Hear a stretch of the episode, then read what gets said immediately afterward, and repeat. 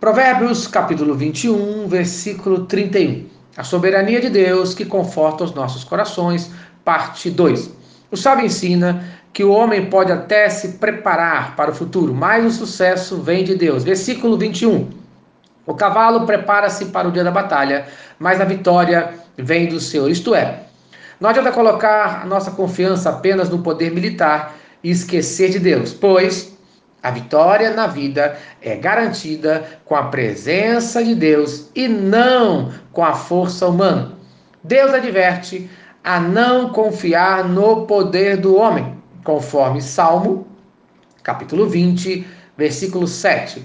Uns confiam em carros, outros em cavalos, nós, porém, nos gloriaremos em nome do Senhor nosso Deus. Isto é, a nossa confiança não deve se basear na força humana, e sim na força e na presença do Senhor nosso Deus em nossas vidas. Preste bastante atenção. Em primeiro lugar, o maior ato da soberania de Deus foi a morte e ressurreição de Jesus Cristo. O apóstolo Pedro falou da sabedoria de Deus em Atos, capítulo 2, dos versos de 22 a 24 e em Atos, capítulo 5, versos 30 e 31, ele fala assim: O Deus de nossos pais ressuscitou a Jesus, a quem vós matastes, pendurando no madeiro. Deus, porém, com a sua destra, o exaltou a príncipe e salvador, a fim de conceder a Israel o arrependimento e a remissão de pecados. Isto é, Jesus exaltado pelo próprio Deus e ressuscitado é igual a Deus, conforme fala João, capítulo 5, versículo 18 e João, capítulo 10, versículo 33. Segundo lugar, esforça-se para ficar no centro da vontade de Deus para a sua vida. Para isso é preciso, conforme Efésios capítulo 5, versículo 17.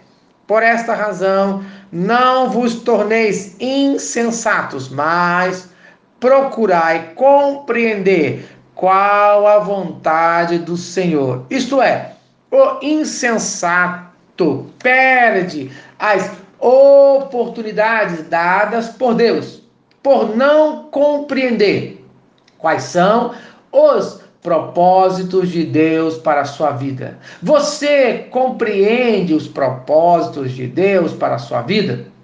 Então, aprenda. Deus é soberano.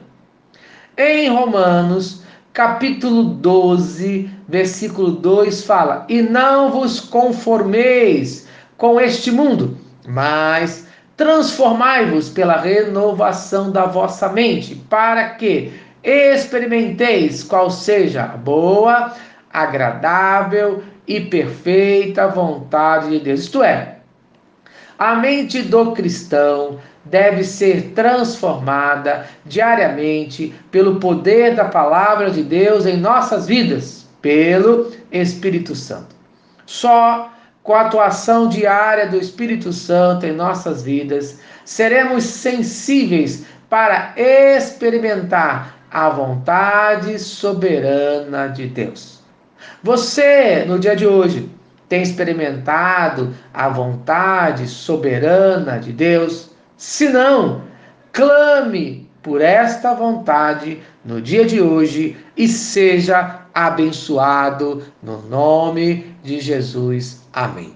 Se esta mensagem abençoou a sua vida, compartilhe com quem você ama. Vamos orar. Senhor Deus, obrigado por mais um dia de vida.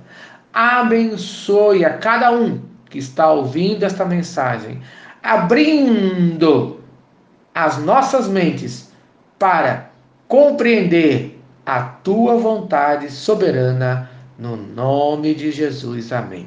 Eu sou o pastor Eloy, sou o pastor da primeira Igreja Batista em São Miguel Paulista, localizada na rua Arlindo Colasso, número 85, no centro de São Miguel Paulista, São Paulo. E lembre-se, Deus no controle sempre.